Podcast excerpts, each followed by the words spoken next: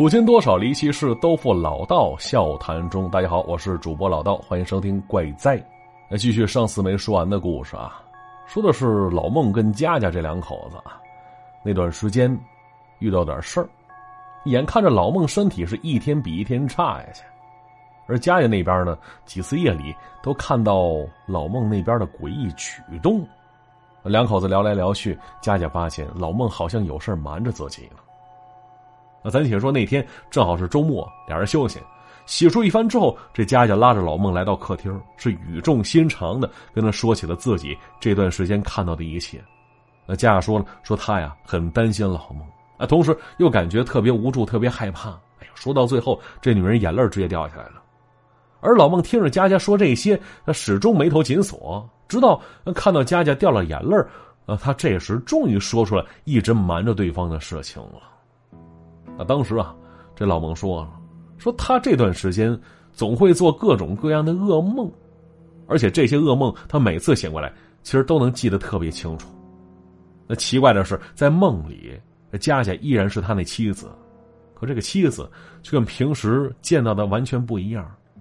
佳佳在梦里，用老孟话说，就像一个恶鬼似的，会想尽一切办法要杀死老孟。这老孟举了几次例子，说有几次他梦到佳佳会藏在老孟看不到的地方，手里攥着尖刀，突然出现，然后对他是开膛破肚。还说了，说有时候佳佳会趁着他不注意的时候，拿把铁锤子把他脑袋砸个稀巴烂。还有在梦里，这佳佳不光会笑得很疯狂，而且有几次老孟说了，说他眼睁睁看着佳佳把自己的肉塞进自己嘴里，大嚼特嚼啊，就那样子，跟恶鬼。有什么区别？太吓人了！老孟不知道自己为何会一次又一次的梦到这些，同时这些梦虽然他记得清清楚楚，但又不敢轻易的把这些梦境讲给佳佳听，怕吓着他。啊，本以为过段时间就能好呢，可直到这会儿，他已经持续了一个多月了。老孟感觉自己马上就要崩溃了呀！听完这些，这佳佳又带着老孟去看心理医生去，可老孟却摆摆手，说自己啊。何止去过一次啊？那药也吃了，相应的治疗也做了，可一点起色都没有。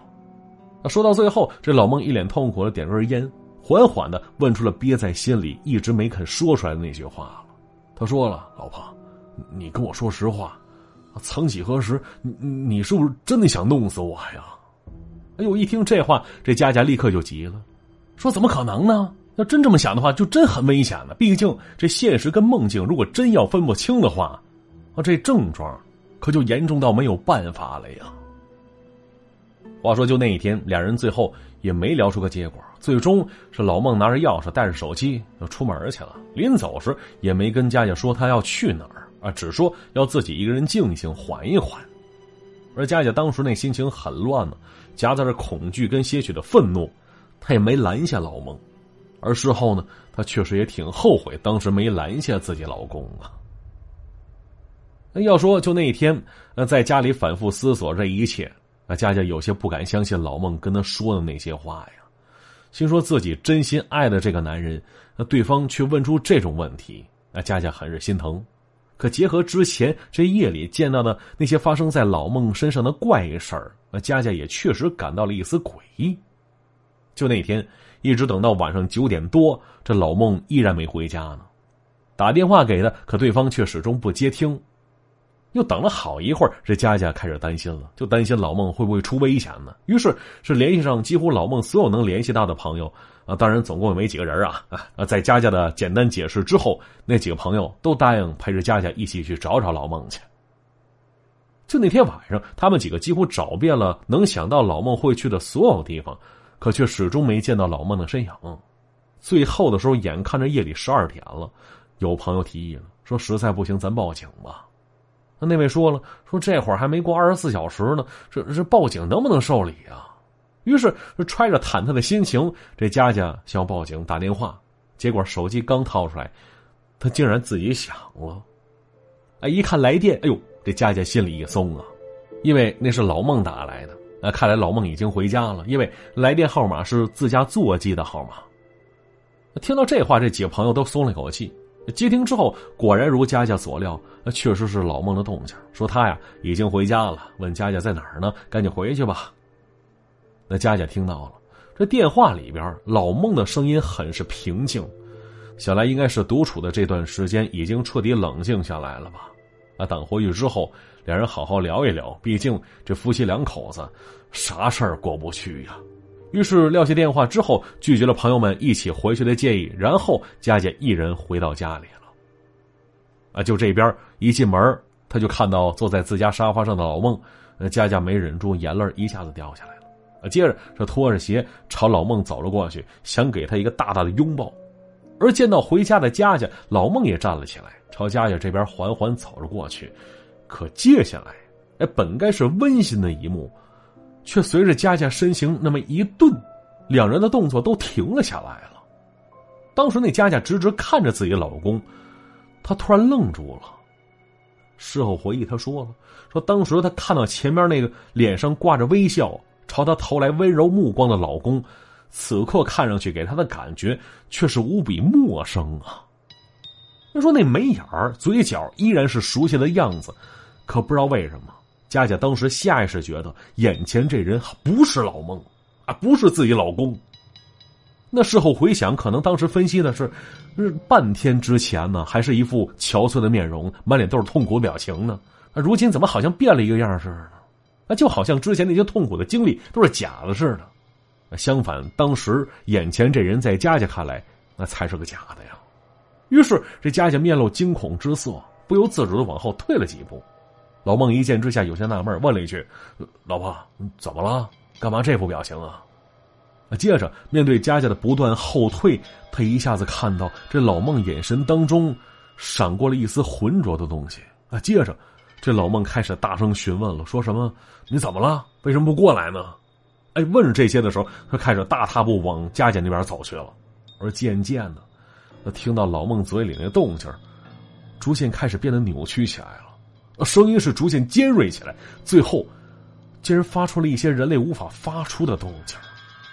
啊，到这儿，佳佳立刻明白了，就是眼前这个东西，让老孟做了那些该死的噩梦，在那些夜深人静的时候，控制着老孟做出了无比诡异的举动啊。而这会儿呢，把那真正的老孟支走之后，这东西成功的把自己骗了回来，所以他要干什么呀？那自己该怎么办呢？话说呀，想到这时，那东西的整张脸已经开始扭曲起来了，嘴里含糊不清，问着为什么不过来陪陪我。而就在这家伙马上要扑过来时，佳佳身后的房门突然被人拽开了。啊，接着一个熟悉的声音从佳佳身后传了过来。没错，这次真的老孟终于回来了。而跟着老孟一起的，还有他那为数不多的几个朋友。那就那一瞬间。佳佳突然感觉天旋地转，然后就晕倒在地上了。事后啊，这老孟说说他那天晚上本来想去网吧待一宿，打打游戏，啊，清空一下脑袋里那乱七八糟的思绪啊，直到后来啊看到了被他静音了的手机，这才发现佳佳跟那朋友们打来了一堆电话。那接着给佳佳回拨过去吧，佳佳就始终不接，回给朋友，朋友却非常惊讶。说你不是早就回家去了吗？啊！之后那朋友一番解释，他们几个顿觉事情不妙啊，于是赶紧跑回了家了。刚好那一刻救下了佳佳了。但对于老孟来说，嗯，谈不上是救下了自己媳妇儿，因为他们几个冲进屋时，那只看到佳佳一声尖叫，然后就地昏过去了。啊，至于那假冒老孟的东西，他们谁都没看到。但说来也奇怪。那事之后，这老孟的状态逐渐见好，噩梦再没做过。那至于佳佳晕倒的原因啊，除了他自己说的是被吓着了之外呢，医生给出那检验报告，上边写的非常清楚啊，说当时她已经怀孕了。话说呀，这小两口后来换了房子，啊，主要原因他们说是因为生活不方便，那再者说对三口之家来说，那房子面积太小。而至于那些奇怪的事儿跟奇怪的梦，他俩呀，倒是再没遇到过呀。到这儿呢，这故事啊也就结束了。啊，接下来看一下往期留言啊。这听友四五三他说了，别的不说，老道推荐的快省是真好用。哎，干嘛？别的为啥不说？该说也得说呀，哎，别不说呀。这快省这小玩意儿确实好用啊，不靠谱的我这边也不敢说呀。啊，微信搜索公众号啊，API 四五零，搜索微信公众号啊，API 四五零，快省，筷子的快，省钱的省。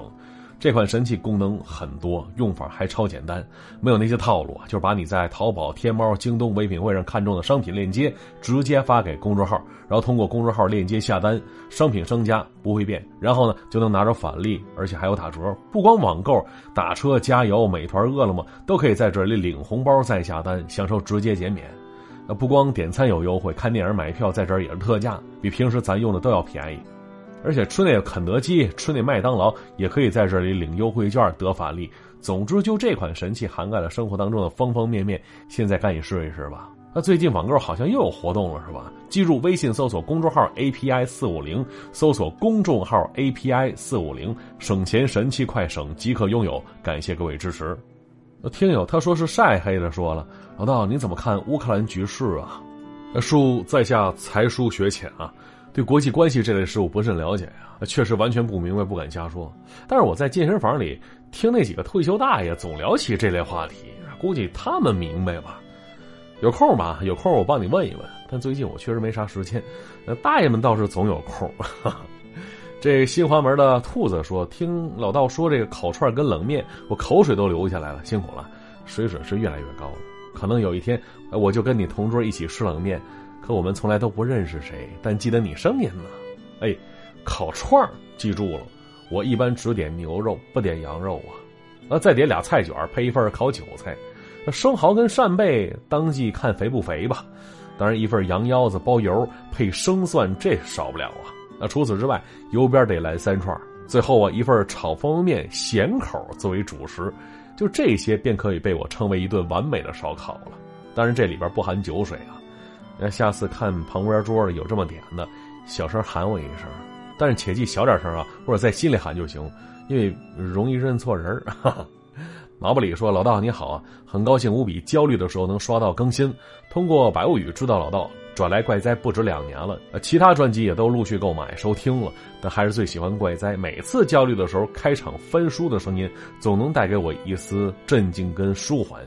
你可能想象不到声音陪伴的力量有多大呀。”希望老道能一直坚持下去，也祝老道一切顺利吧，加油！哎，哎，感谢兄弟支持啊！好嘞，我尽量坚持。